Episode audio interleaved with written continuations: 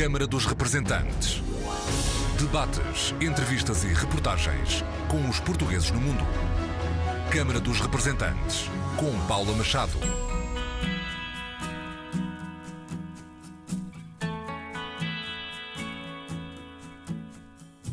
Olá, bem-vindos ao Câmara dos Representantes. Hoje o nosso convidado é o Secretário de Estado da Internacionalização, Bernardo Ivo Cruz. Natural de Lisboa e com vasto currículo académico, Bernardo Ivo Cruz é doutorado em Ciência Política pela Universidade de Bristol, no Reino Unido, e licenciado em Relações Internacionais pela Universidade de Lusíada de Lisboa.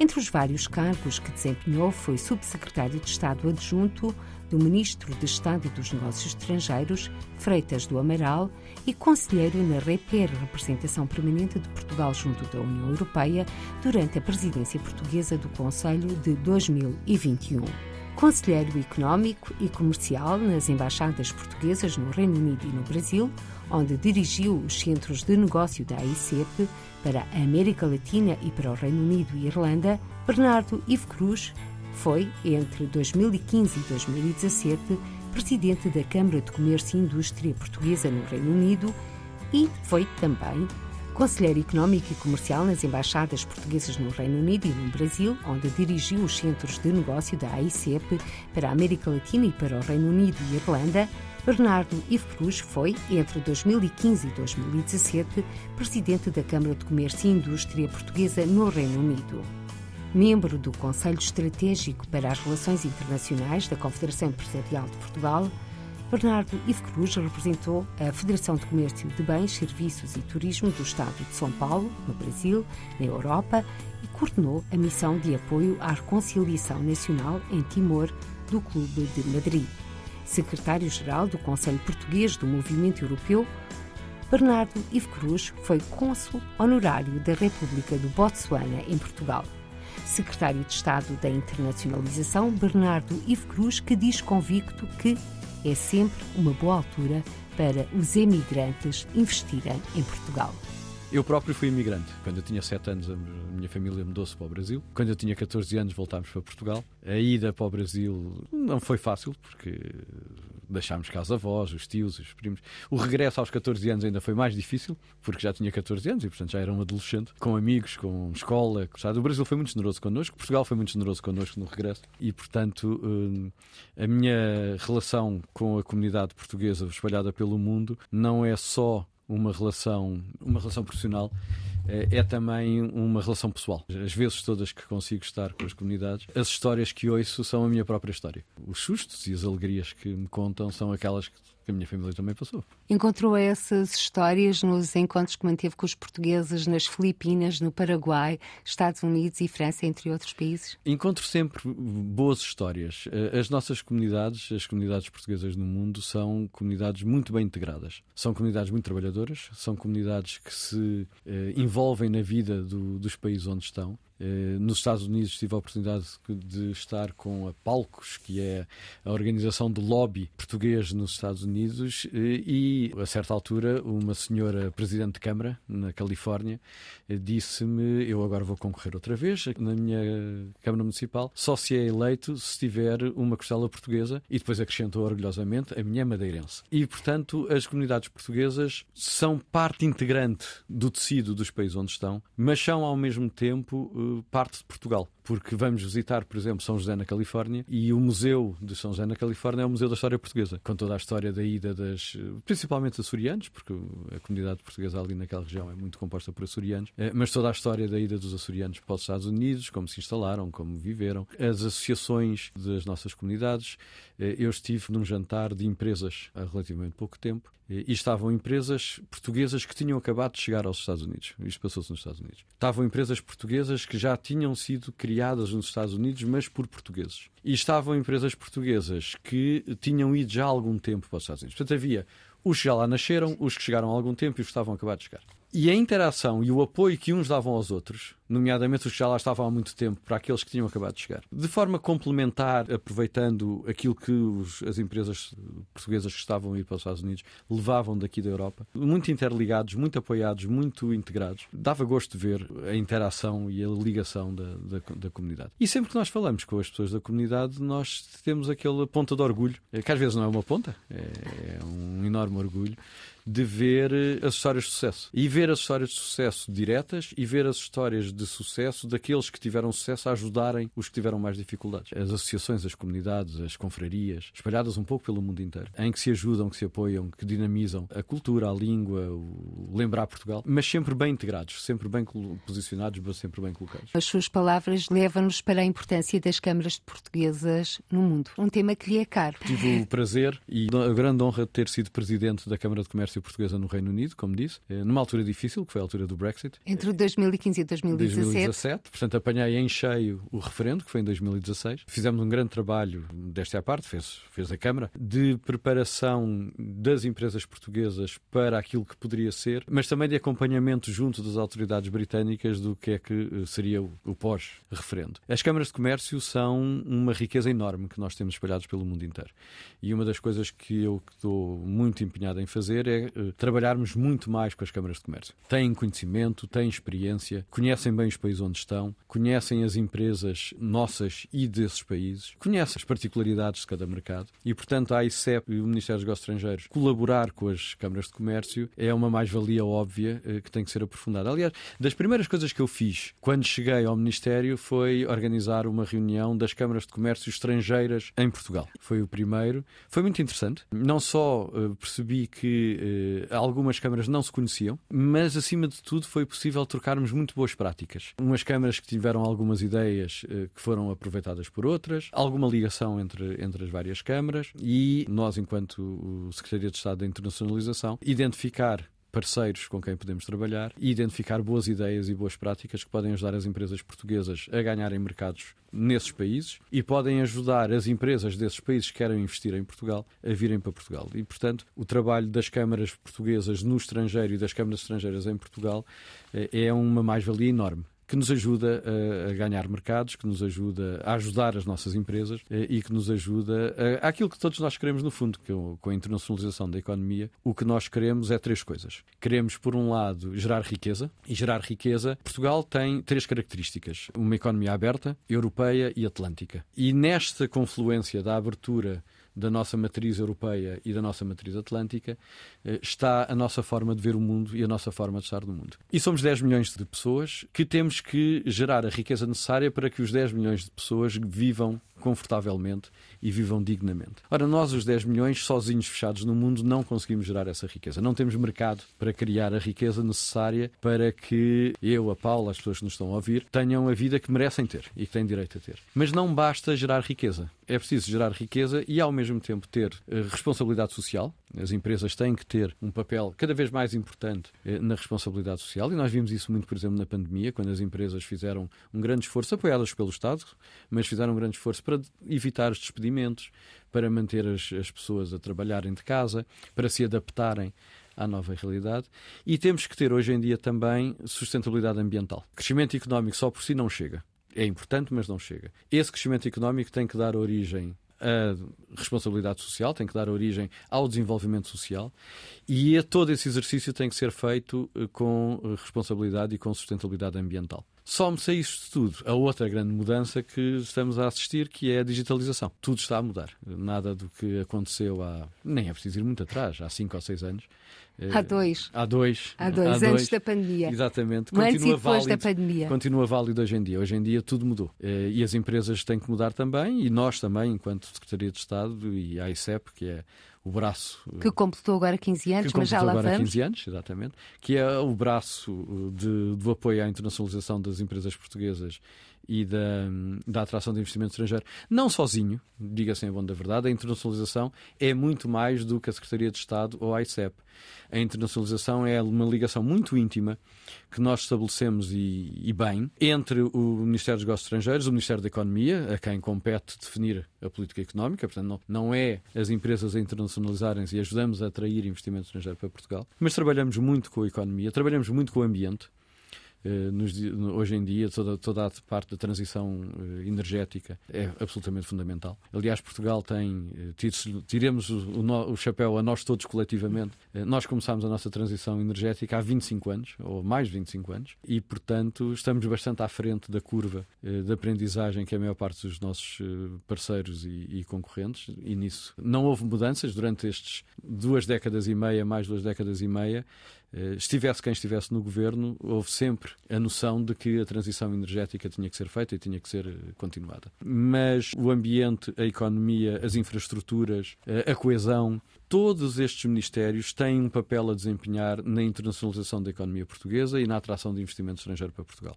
Portanto, quando eu falo, quando diz, ah, eu sou secretário de Estado da Internacionalização, sou. Mas sou dentro desta malha grande do governo inteiro, que trabalha muito bem em conjunto. Tem sido uma experiência muito agradável trabalhar com os outros ministérios todos, para criar as condições para atrairmos o melhor investimento e para criar as condições para que as nossas empresas tenham melhores oportunidades de se internacionalizar. E agora a pergunta que se impunha: que balanço faz de sete meses a liderar a Secretaria de Estado da Internacionalização, Bernardo Ivo Cruz? Tem sido uma experiência muito boa. Como disse, eh, a Secretaria faz parte desta malha larga dos instrumentos do Estado para a economia e para a internacionalização. O relacionamento com os outros ministérios, também com a digitalização do, do Secretário de Estado Campo Largo, tem sido muito boa, muito frutífera, muito, muito leal, muito, muito colaborativa. As nossas empresas, que eu conhecia algumas, mas confesso não conhecia tantas como conheço agora, são empresas muito boas, são empresas muito capazes, são empresas muito viradas para o futuro, muito cientes das suas obrigações e das suas eh, responsabilidades, muito eficazes. Nós vamos a qualquer sítio do mundo e há empresas portuguesas que funcionam bem. Quando fazemos este discurso da sustentabilidade ambiental, do desenvolvimento social, não é novidade para ninguém, não há nenhuma reação que não seja de concordância e de apoio. Aliás, às vezes tenho o gosto de, antes de abrir a boca, já, uh, os próprias empresas e os próprios empresários já disseram tudo que eu tinha para dizer sobre o assunto. E é um conjunto de pessoas e de organizações muito a viver no presente e olhar para o futuro. Sabem que uh, o mundo já não é o que era. Deixe-me dar só uh, três exemplos que dizem diretamente respeito à atividade empresarial e ao seu financiamento. O novo quadro comunitário do 2030 tem hum. três grandes pacotes de financiamento, que é o pacote da transição digital, é o pacote da transição ambiental e é o pacote da chamada resiliência. Formação profissional, formação de quadros, eh, questões sociais, etc. Eh, e, portanto, este é o quadro de financiamento da União Europeia para os próximos sete anos. Os bancos e os fundos de investimento, os bancos por decisão dos bancos centrais e os fundos de investimento por pressão de mercado, têm agora exigências de sustentabilidade ambiental no financiamento que dão às empresas. E vai passar a ser obrigatório. Neste momento ainda há um, uma transição, mas desde a publicação da Carta Verde do financiamento, que foi antes da pandemia, já havia a clara noção de que a atividade económica tem que ter preocupações ambientais.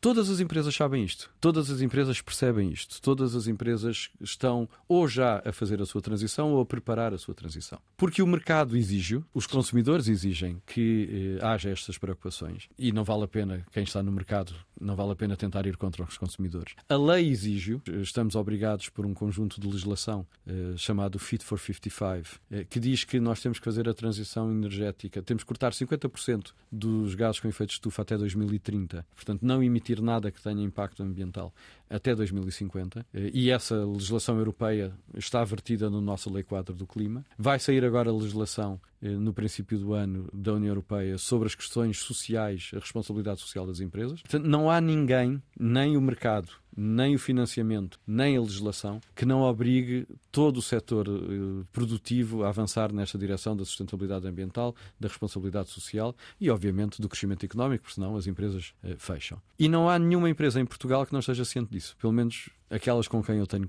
tenho cruzado ao longo destes sete meses, estão perfeitamente cientes de, dos desafios que temos pela frente e estão perfeitamente cientes de que se não for assim não será. E portanto o trabalho está muito facilitado pelo facto das empresas saberem o que temos pela frente. As empresas estão a viver estas transformações eh, de forma muito, muito atenta e muito, uh, muito racional, muito focada. Não são fáceis, obviamente, porque tem, muitas vezes tem que se mudar formas de fazer negócio, formas de produzir estabelecidas. A própria administração tem também que se adaptar a estas mudanças. É que a burocracia tem sido um dos grandes entraves ao investimento em Portugal. Nós estamos a, a, a dar respostas à, à, burocracia. Obviamente que eu gostaria que as coisas andassem mais depressa. Todos nós gostaríamos que as coisas andassem mais depressa. Não podemos, no entanto, substituir a, a eficácia pela segurança. E, portanto, temos que encontrar aqui um equilíbrio entre a velocidade com que temos de dar resposta e as respostas que damos. Muitas vezes há uh, tradições uh, que se pro propagam na administração que podiam ser mais, mais rápidas. Nisso, o secretário de Estado, Campo Largo da Digitalização, está a fazer um trabalho muito importante na identificação de tudo aquilo que pode ser simplificado através da digitalização e do e-government. Eh, e nós, na internacionalização, estamos a trabalhar com ele eh, na identificação daquilo que pode ser feito de forma mais simples e mais rápida e mais eficaz nos programas de apoio à internacionalização e na atração de investimento estrangeiro para Portugal. Mas é mais do que só a burocracia, é a, a própria forma de ver a atividade económica e de nos relacionarmos com a atividade económica. O papel da ICEP, por exemplo, que tem que agora adaptar-se e está-se a adaptar a estas mudanças que não são só de paradigma, mas são de legislação e de financiamento. Um olhar verde um olhar verde, um olhar digital. E azul também. E azul, a nossa economia azul. Uh, nós fizemos durante a, a Conferência dos Oceanos, uh, que teve lugar durante o verão passado aqui em Lisboa, Lisboa. fizemos uma grande conferência, um colóquio ao lado eh, uma atividade paralela, como se diz, sobre o financiamento da economia azul e tínhamos uma sala para 600 pessoas e inscreveram-se 1.200 pessoas que gostariam de ter assistido. Portanto, houve outras tantas que ficaram de fora o que faz com que nós agora uh, façamos, iremos realizar um novo encontro sobre financiamento da economia azul, em 23, para continuar a dar respostas a este enorme potencial que é o mar português, mas o mar português utilizado de forma sustentável. Porque se não o fizermos de forma sustentável, daqui a uns anos não há mar português para ninguém, há água, mas sem vida, sem recursos, sem uh, sustentabilidade, e portanto nós temos que passar da economia do mar para a economia azul. Temos que passar da economia cinzenta para a economia verde. Temos que passar da energia não sustentável para a energia sustentável. Mas temos que fazer tudo isto ao mesmo tempo que continuamos a crescer economicamente e ao mesmo tempo que somos capazes de dar respostas às necessidades sociais da, da, da, comunidade no seu conjunto.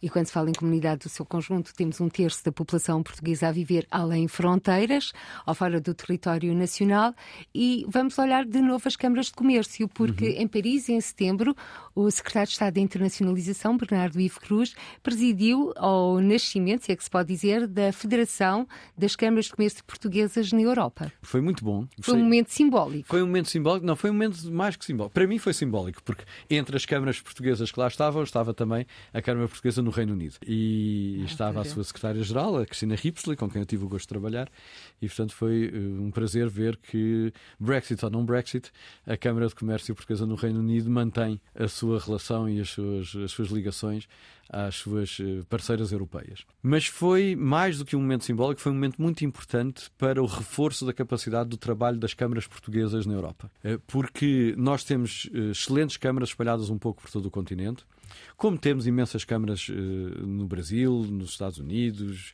no mundo inteiro. Aliás, também eh, recentemente encontrou-se com a Câmara de Comércio Portuguesa nos Estados Unidos. Nos Estados Unidos e tive também no Brasil. Aliás, fui participar, a minha primeira visita oficial, primeira vez que desde que tomei posse que fui visitar um país, foi ao Brasil, para participar, na primeira parte da visita, para participar no Encontro Mundial das Câmaras Portuguesas, das Câmaras de Comércio Portuguesas, que foi em, em Fortaleza este ano, no Brasil esta rede enorme de câmaras de comércio eh, portuguesas espalhadas pelo mundo inteiro é de uma mais-valia extraordinária. E agora já com o Estatuto de Utilidade Pública? Com o Estatuto de Utilidade Pública, que foi atribuído pelo anterior governo e está a ser atribuído às câmaras que cumprem as exigências e os requisitos do Estatuto e que são cada vez mais. A primeira foi já agora, se me permite, a Câmara de Comércio Franco-Portuguesa. Foi sim, senhora que é aliás uma Câmara magnífica. Uh, Liderada por Carlos Vinhas por Pereira. Carlos Vinhas Pereira, que é um grande líder. Aliás, a, Câmara, a Federação das Câmaras Europeias tem sede em Paris, por decisão das câmaras, mas estou certo também em reconhecimento do trabalho enorme que o Carlos fez na criação desta, desta estrutura. As câmaras permitem-nos uh, variadíssimas coisas. Permitem apoiar as empresas portuguesas que vão para estes mercados eh, e sabem que quando chegam têm uma estrutura que conhece Portugal e que conhece estes países, como tem também a ICEP, também conhece, obviamente, Portugal e a ICEP. Mas há um trabalho aqui complementar que tem que ser bem coordenado para que as câmaras façam o que faz as câmaras e a ICEP faz, faça o que a ICEP deve fazer. Eh, nós devemos tentar ultrapassar a tendência de querermos ocupar o espaço uns dos outros. Eh, teremos muito mais a ganhar todos se colaborarmos uns com os outros e sabermos que as câmaras Trabalho de grupo, de grupo com todos a trabalhar. Com todos a trabalhar na mesma direção, porque os recursos são sempre escassos. Por mais eh, ricos que possamos ser, há sempre limitação aos, nos recursos que temos. E se nós nos coordenarmos e trabalharmos em conjunto, somos capazes de fazer muito mais e muito melhor. E há uma virtude uh, acrescida na relação entre o Estado e as organizações da sociedade civil uh, ou do setor empresarial, que é o Estado tem uma missão e as empresas têm outra missão. Uh, e as missões não se confundem mas completam-se. E se nós trabalharmos juntos, nós seremos capazes de cumprir muitíssimo melhor o que é o papel do Estado e o que é o papel da sociedade civil e das empresas e das suas eh, das organizações que a representam. E portanto, não vale a pena estarmos a querer ultrapassar-nos uns aos outros quando podermos ir juntos, iremos muito mais longe, chegaremos muito mais facilmente onde queremos chegar do que estarmos a ultrapassar-nos e a atropelar-nos e, e, a, a confundir-nos. Parece-me que há desafios suficientes à, à nossa frente eh, e recursos eh, que são que são, eh, são sempre, sempre limitados por mais que se faça, por mais ricos que sejamos, por mais que investamos, os recursos são sempre o que são. E, portanto, o esforço tem que ser conjunto. Temos de trabalhar em conjunto, em parceria, cada um a fazer aquilo que tem que fazer, mas a completarmos nós, do lado do Estado, nas políticas públicas e nas áreas em que o mercado não tem capacidade nem interesse, as empresas e as suas associações nas áreas e no espaço onde há mercado e onde há interesse da sociedade civil e das empresas e das organizações. E se trabalharmos juntos, vamos certamente chegar mais facilmente mais rapidamente e eh, muito mais longe do que se andarmos aqui de costas voltadas ou, ou mesmo pior ainda, a, a discutirmos uns com os outros. E já existem frutos concretos desse trabalho em conjunto? Já. Há coisas muito boas que temos a ver. E, nomeadamente, se me permitir voltar ao meu exemplo preferido, que são as transições energética e, e digital, o papel que as associações em Portugal e nas câmaras de comércio estão a ter no apoio aos seus associados para fazer esta transição é absolutamente insubstituível. Conhecem muito melhor o que é a realidade do tecido empresarial, trabalham muitíssimo bem com a Secretaria de Estado e com as outras uh, organizações do governo. Aliás, o melhor exemplo de uma boa parceria uh, foi a assinatura deste pacto de médio prazo entre os parceiros sociais. não há melhor forma de demonstrar de facto a colaboração entre o Estado eh, e as organizações eh, empresariais e sindicais de que estarmos a trabalhar todos juntos eh, a médio prazo. E nós vemos isso todos os dias. As reuniões que tenho, as, as visitas que faço, as conversas que tenho com as associações, com as empresas e com as organizações do Estado são claríssimas as preocupações partilhadas, o caminho conjunto, o esforço de braço dado para que possamos todos chegar onde queremos chegar, numa fase e numa altura em que tudo é difícil. E, portanto, as dificuldades são mais que suficientes eh, para estarmos ainda agora a acrescentar uma camada de discussões espúrias e desnecessárias, costas voltadas, quando de facto o que nós temos que fazer é trabalhar em conjunto. Porque a guerra está aí, a guerra na Ucrânia não há como contornar. Estamos perante uma grande crise energética também. Eh, para combater esta incerteza, tendo em conta que existe também um abrandamento económico global, o que é que podemos apostar? Nós temos que conhecer as nossas uh, competências e as empresas conhecem-nas. As empresas sabem o que é que sabem fazer e o que é que não sabem fazer. Temos que ser ao mesmo tempo ousados e prudentes. Não embarcar em aventuras, mas não ter medo de ir à aventura. E, portanto, saber por onde estamos a fazer. Eu fui outro dia assistir à inauguração de um investimento português nos Estados Unidos. Uma empresa do setor químico que junta o saber fazer da sua própria técnica com investigação científica aprofundadíssima. Tem várias patentes já registadas eh, numa área em que se diria que não há grandes patentes para fazer, pois não é verdade. Esta empresa faz investigação científica aplicada, tem patentes registadas, entra em mercados novos que de outra forma não entraria, eh, está presente em. E, é uma empresa que está na segunda geração. Foi criada há 60 anos por um, um empresário que passou aos seus dois filhos, que estão a levar a empresa para sítios onde o pai nunca pensou eh, que alguma vez chegariam. Recorda-se o nome da empresa? É a Colquímica. E a Colquímica, o que a Colquímica faz, se, se permitir a propaganda, Uh, o que a Colquímica faz é adesivos químicos, portanto, líquidos uh, em pasta, várias formas. O que é que eles fazem? Eles colocaram, eles têm, por exemplo, patentes que permitem, quando colocam adesivos nas fraldas, que as fraldas reajam à ureia eh, e indiquem nas fraldas das crianças quando é preciso mudar as fraldas, nas fraldas para adultos se há graus de acidez eh, fora daquilo que seria normal e que, portanto, a pessoa deve ir ao médico. Tudo isto é investigação científica, investigação científica aplicada à indústria que abre à Colquímica um mundo, um universo completamente novo eh, de trabalho, porque eles agora trabalham com empresas do setor médico, para além dos seus clientes habituais. A Sofia, que é uma das donas, das sócias da, da empresa, a segunda geração, contou-me que quando ela e o irmão foram falar ao pai uh, e dizer nós vamos agora abrir uma fábrica na Polónia, o pai dizia, mas que ideia, mas que loucura, nós somos uma empresa aqui portuguesa, agora da Polónia. Mas lá foi e, foi e assistiu ainda à abertura da fábrica na Polónia. E depois, quando abriram agora nos Estados Unidos, o senhor já, já, já não, não assistiu à abertura dos Estados Unidos, mas acompanhou todo o processo dos Estados Unidos. E mais uma vez dizia, mas que ideia, agora abrir nos Estados Unidos um mercado tão exigente e tão difícil e tão concorrencial. Mas não, lá está, está aberta, está a funcionar, está a correr bem. E quem diz a Colquímica diz eh, dezenas, para não dizer eh, centenas ou mesmo milhares de empresas portuguesas que estão espalhadas pelo mundo inteiro. Estamos a falar da visita do secretário de Estado de Internacionalização aos Estados Unidos, onde assistiu à inauguração do escritório da AICEP, no em, Midwest. Em, exatamente, em Chicago. É o, terceiro, o nosso terceiro escritório nos Estados Unidos. Começámos em Nova York, depois abrimos na Califórnia e agora abrimos no Midwest. Temos muitas expectativas. Eh, a equipa é muito boa nos três escritórios. A nossa equipe nos Estados Unidos é muito boa. Aliás, equipe da, as equipes da ICEP eh, são genericamente boas em todo o lado, mas eh, abrimos agora na terceira, o nosso terceiro escritório nos Estados Unidos para cobrir toda aquela zona do Midwest, que é uma zona muito interessante porque toda a indústria automóvel está lá, eh, a indústria médica está instalada naquela região, excelentes universidades e, portanto, muito saber e muita inovação e muita ideia, ideias novas que nascem ali. Foi muitíssimo bem recebido pela comunidade americana e pela comunidade local. Fizemos uma festa de abertura onde apareceram um conjunto grande de empresas americanas que ainda não estão em Portugal, mas estão a olhar para Portugal e estão muito interessadas em Portugal. Aliás, Portugal está bastante na moda nos Estados Unidos hoje em dia, por razões diferentes dependendo do sítio onde estamos. Em Chicago, porquê? Em Chicago, por causa da excelência dos nossos quadros técnicos. Na Califórnia também, nomeadamente por causa da digitalização e também porque os americanos da Califórnia olham para Portugal como se fosse the West Coast da Europa. Uma certa fórmula de fazer negócio, de consegue equilibrar prazer da vida com ganhar dinheiro. O sol, sempre o sol, sol. o surf.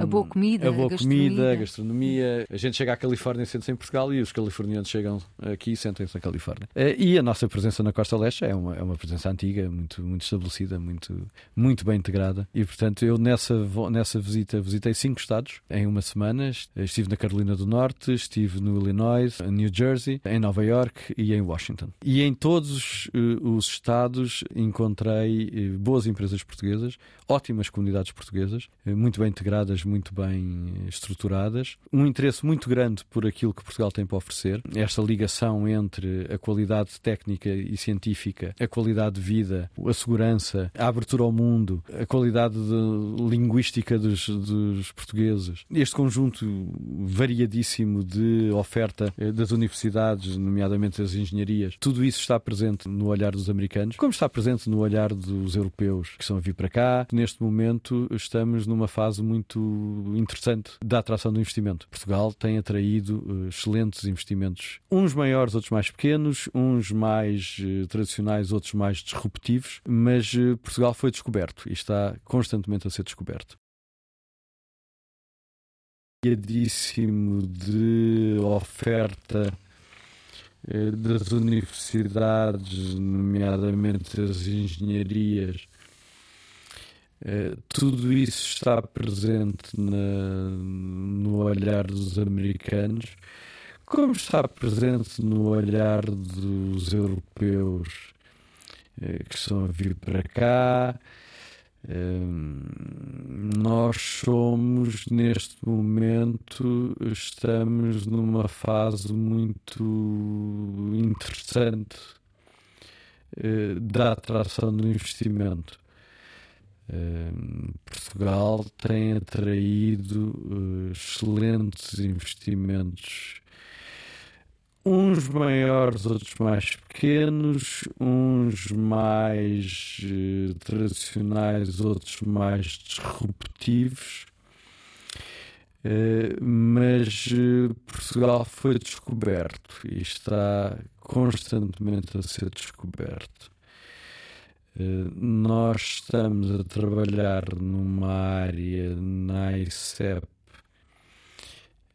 que é nós estamos a trabalhar numa área na ICEP nós chamamos a marca que é demonstrar o que é que Portugal de facto é e não só aquilo que pensam que é. Há um reconhecimento automático de Portugal. Quando a gente fala de Portugal, toda a gente conhece Portugal, toda a gente conhece os vinhos, toda a gente conhece o turismo, toda a gente conhece os nossos atletas e depois há um reconhecimento mais específico que tem que ser em algumas fases, algumas coisas mais trabalhado, noutras coisas uh, consolidado, que é o Portugal tecnológico, o Portugal inovador, o Portugal moderno, o Portugal da economia do mar e da economia verde e da economia azul, o Portugal das tecnológicas, o Portugal das energias renováveis tudo isso é a nossa marca. Portanto, uma marca chapéu. Uma marca chapéu, que depois permite que as nossas empresas, as nossas organizações, construam as suas marcas, as marcas de Portugal, em cima desta marca Portugal. Porque não compete ao setor privado, às empresas, ter que fazer o trabalho de promoção do que é o país. Isso compete-nos a nós. Às empresas compete, sobre essa promoção dos países, construir as, as suas próprias narrativas e os seus próprios mercados. Mas essa marca Portugal terá de ser sempre atualizada. Sempre, de acordo sempre, com constantemente. que vai aparecendo. Constantemente. Isto é um trabalho sem fim. É um trabalho, e é um trabalho sem fim, é um trabalho que é geral, mas também é específico, porque nós temos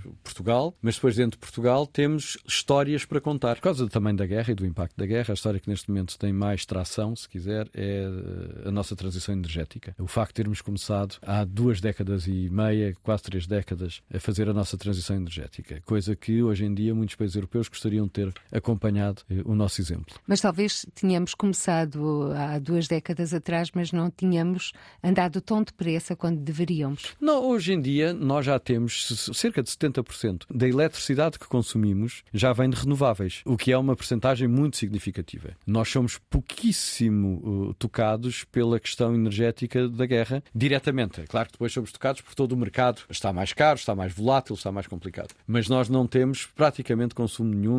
É totalmente marginal, se é que ainda existe, de produtos energéticos que venham da Rússia. O mesmo não é verdade num conjunto muito grande de países na Europa e na Ásia. E nós não temos porque nós há 30 anos percebemos que nós não temos petróleo nem gás natural. Mas temos vento, temos marés, temos sol. Aliás, o ponto de partida, Sr. Secretário de Estado de Internacionalização, foi exatamente a energia solar. Foi o primeiro. E foi, se quiser, um grande exemplo de como o, as políticas públicas e o mercado funcionam bem. Há 30 anos, quando se começou a pensar na transição energética portuguesa. E foram os privados. Foram os, os privados e o Estado. O Estado criou condições ótimas para que os privados ocupassem um mercado que não existia. E à medida que o setor privado foi ganhando músculo e foi se tornando mais competitivo, o papel do Estado foi diminuindo. E, portanto, o Estado, com as suas políticas públicas, criou à potência do mercado e quando o mercado se consolidou, o Estado retirou-se. E hoje em dia é um mercado competitivo, aberto, onde há um conjunto grande de empresas que eh, fornecem serviços. E isto é um excelente exemplo de como as políticas públicas podem induzir transformação que depois é agarrada, se, se me permitir a expressão, pelo setor privado e pelo mercado e pelas empresas, que levam depois o setor para onde tem que ir. Portanto, são pilares que a AICEP e as câmaras de comércio vão levar junto dos seus públicos-alvos. Já levam. Já levam, já mas levam. vão levar também Ainda mais, mais cada vez para mais. Uh, tornar Portugal apelativo para os investidores estrangeiros e, ao mesmo tempo, nestes investidores, também os investidores portugueses que vivem os nas comunidades luso-ascendentes. Os investidores da diáspora, que são, têm um potencial muito grande de investir em Portugal eh, e eu, sempre que posso, entusiasmo e peço às nossas comunidades que olhem também para Portugal nos seus, nos, nos seus investimentos. Há vários tipos de interesse e de investimentos, variam muito com aquilo que as, as empresas portuguesas no estrangeiro estão a fazer e os investidores portugueses que vivem no estrangeiro estão a fazer, varia muito também com a sua própria história pessoal eh, e com a sua, o seu relacionamento, a sua relação com Portugal.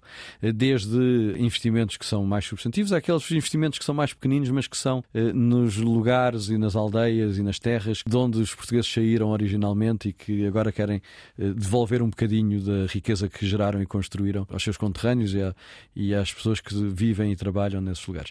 E que permite também, tem um papel muito importante de fixação e de atração de pessoas, principalmente jovens, para o interior do país, que é também um papel muito importante do investimento estrangeiro, que é criar riqueza no interior que permita a fixação de populações jovens fora de, dos grandes centros urbanos e da faixa litoral. Aliás, o piscar de olhos agora mais próximo vai decorrer, se é que se pode dizer assim mais formalmente, claro, no encontro PNAID 2022 entre 15 e 17 de dezembro em Fátima. Exatamente. Quem estiver interessado, as inscrições estão abertas. Essas vertentes todas irão estar em foco. E tenho, eu tenho grandes expectativas que o encontro permita dinamizar e catapultar um grande ano de 23 para uh, a atração de investimento para Portugal e para a relação das empresas portuguesas que cá estão com os seus parceiros naturais noutros países e o regresso do investimento uh, e da atenção de, de, muitas dessas comunidades uh, de volta a Portugal. muitas delas já na terceira, quarta, quinta geração que saíram. Eu conheci nos Estados Unidos um senhor que tinha 96 anos,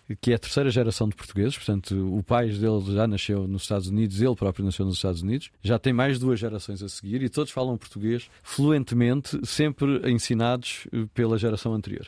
E, portanto, cinco gerações que nunca perderam a ligação. Investimentos com história. Com história Neste caso, o Bernardo Ivo Cruz, secretário de Estado de Internacionalização, foi presidente da Câmara de Comércio e Indústria portuguesa no Reino Unido de 2015 a 2017, um mandato marcado pelo lançamento de novos eventos, quando ainda o Brexit não era uma realidade efetiva. Na altura dizia que não há ninguém a dizer que economicamente o Reino Unido vai sair e ficar melhor do que está. Como analisar a atual situação? Eu uh, vou-me escusar a responder a essa pergunta por razões uh, que compreenderá, mas de facto acompanhei o, todo o processo do Brexit desde o início, desde que o primeiro-ministro Cameron anunciou que ia haver um referendo até à conclusão do processo de saída do, do Reino Unido. E, enfim, a evolução é o que é. É claro que houve também a pandemia e houve também a guerra. E agora também existem muitos portugueses do Reino Unido, vai regressar a Portugal. Existem muitos portugueses a regressarem a Portugal, eh, não só do Reino Unido, mas do Reino Unido em particular, que trazem as suas experiências, trazem aquilo que aprenderam lá a fazer, trazem outras ideias que são sempre úteis. E eu costumo dizer que Portugal é um país aberto e ainda bem que é um país aberto, porque se fôssemos um país fechado, não só não, não gerávamos riqueza para vivermos, como ficávamos mais mais pobres em termos de ideias de modernidade, de pensamento, de todas estas coisas que nos interessam. E se quiser citar o, o Zeca Afonso, venham, venham, vem quem vier por bem, venha também. Tem saudades dos tempos passados no Reino Unido? Tenho saudades, eh, tenho, eu tenho ótimas memórias de todos os países onde vivi. Tive a, a sorte de viver em quatro países. Vivi no Brasil, vivi no Reino Unido, vivi na Bélgica, vivi em Timor-Leste. E tenho bons amigos em todos eles e em todos aprendi qualquer coisa. Timor, tão longe.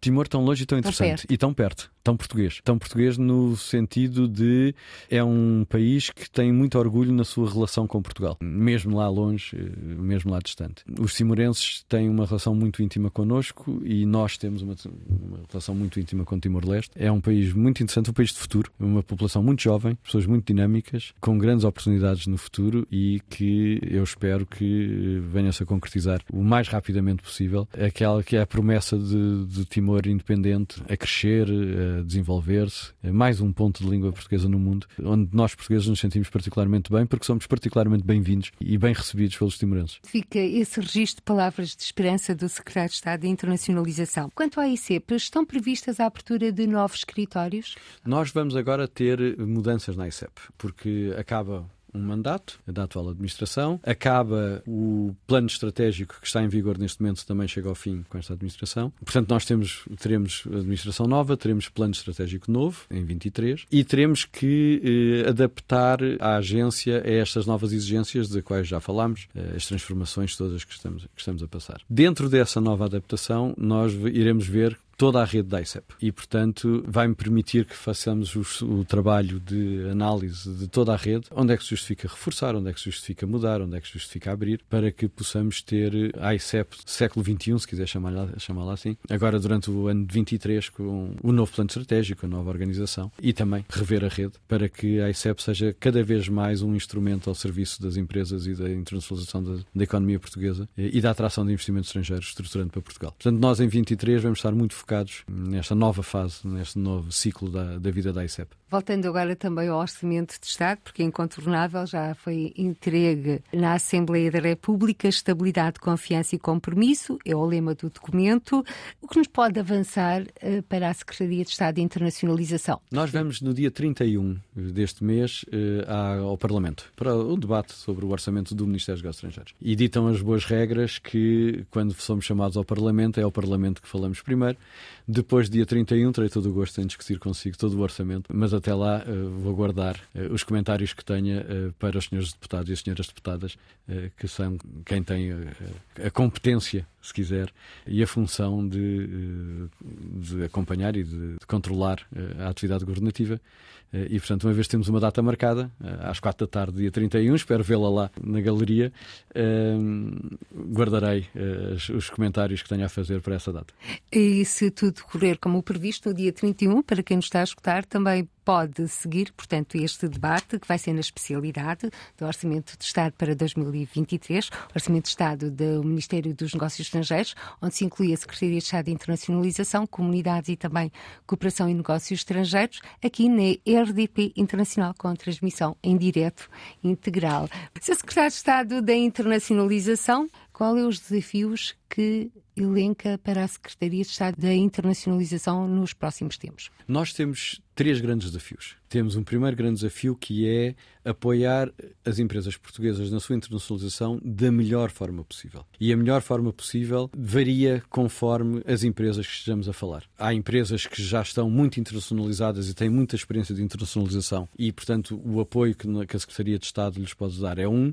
Há outras empresas que estão a iniciar o seu percurso de internacionalização e o nosso papel será outro completamente diferente. Nós temos que trabalhar com cada empresa individualmente considerada, tendo em consideração aquilo que são a experiência e os objetivos de cada uma das empresas. E, e nisso a ICEP funciona muitíssimo bem. Eh, o nosso segundo grande desafio é a atração de investimento estrangeiro estruturante. E investimento estrangeiro estruturante tanto pode ser um grande investimento, como pode ser um investimento de uma pequena empresa, mas que seja totalmente disruptiva, que traga um conhecimento totalmente novo, que traga um modelo de negócio totalmente diferente, que traga uma tecnologia que ninguém conhece. O investimento estruturante eh, varia também conforme de que é que estejamos a falar. E o nosso terceiro grande desafio é fazer isto tudo criando riqueza, promovendo o desenvolvimento social e a sustentabilidade ambiental. Eh, estes três aspectos têm que premiar toda a atividade eh, da Secretaria de Estado eh, das Empresas e do Investimento Estrangeiro para Portugal. Secretário de Estado da Internacionalização, Bernardo Ivo Cruz,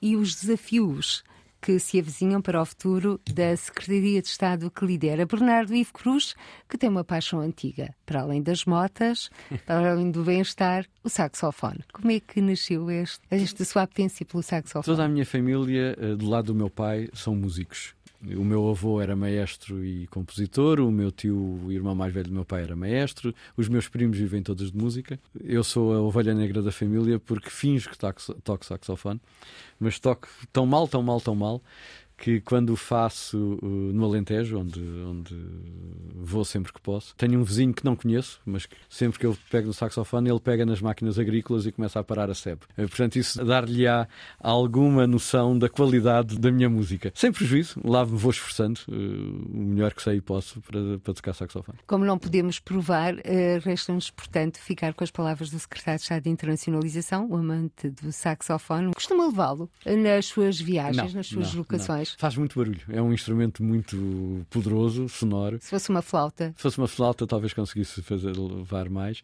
Eh, talvez seja também por isso que toque tão mal, porque como não anda comigo, não toco tantas vezes quanto gostaria. Fica ao convite. Quando achar por bem, estamos de portas abertas muito obrigado, para, um, para uma audição no Mas mínimo. Mas eu tenho, eu tenho medo que perca toda a sua audiência uh, nesse dia. Fica depois para a audiência julgar. Para já, para finalizar, vai deslocar-se brevemente a algum país? Vou agora visitar os países nórdicos. Primeiro à Noruega e à Finlândia e depois mais tarde à Suécia e à Dinamarca para ter um conjunto de reuniões, mas também para ver como é que eh, nos países nórdicos foi feita esta transição ambiental e social eh, do setor privado. Que lições é que nós podemos aprender nos países nórdicos? E vai encontrar-se com portugueses? Vou-me encontrar com portugueses, claro. Sempre na agenda? Sempre na agenda.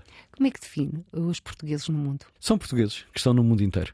São sempre portugueses, mas são portugueses no mundo. Uh, são portugueses que não esquecem que são portugueses, mas, mas que ao mesmo tempo absorvem as experiências, o conhecimento, o saber, as novidades dos países onde estão. E, portanto, são portugueses do mundo. Muito obrigada, Bernardo é Cruz, secretário de Estado de Internacionalização. E por hoje ficamos por aqui, nesta edição do Câmara dos Representantes.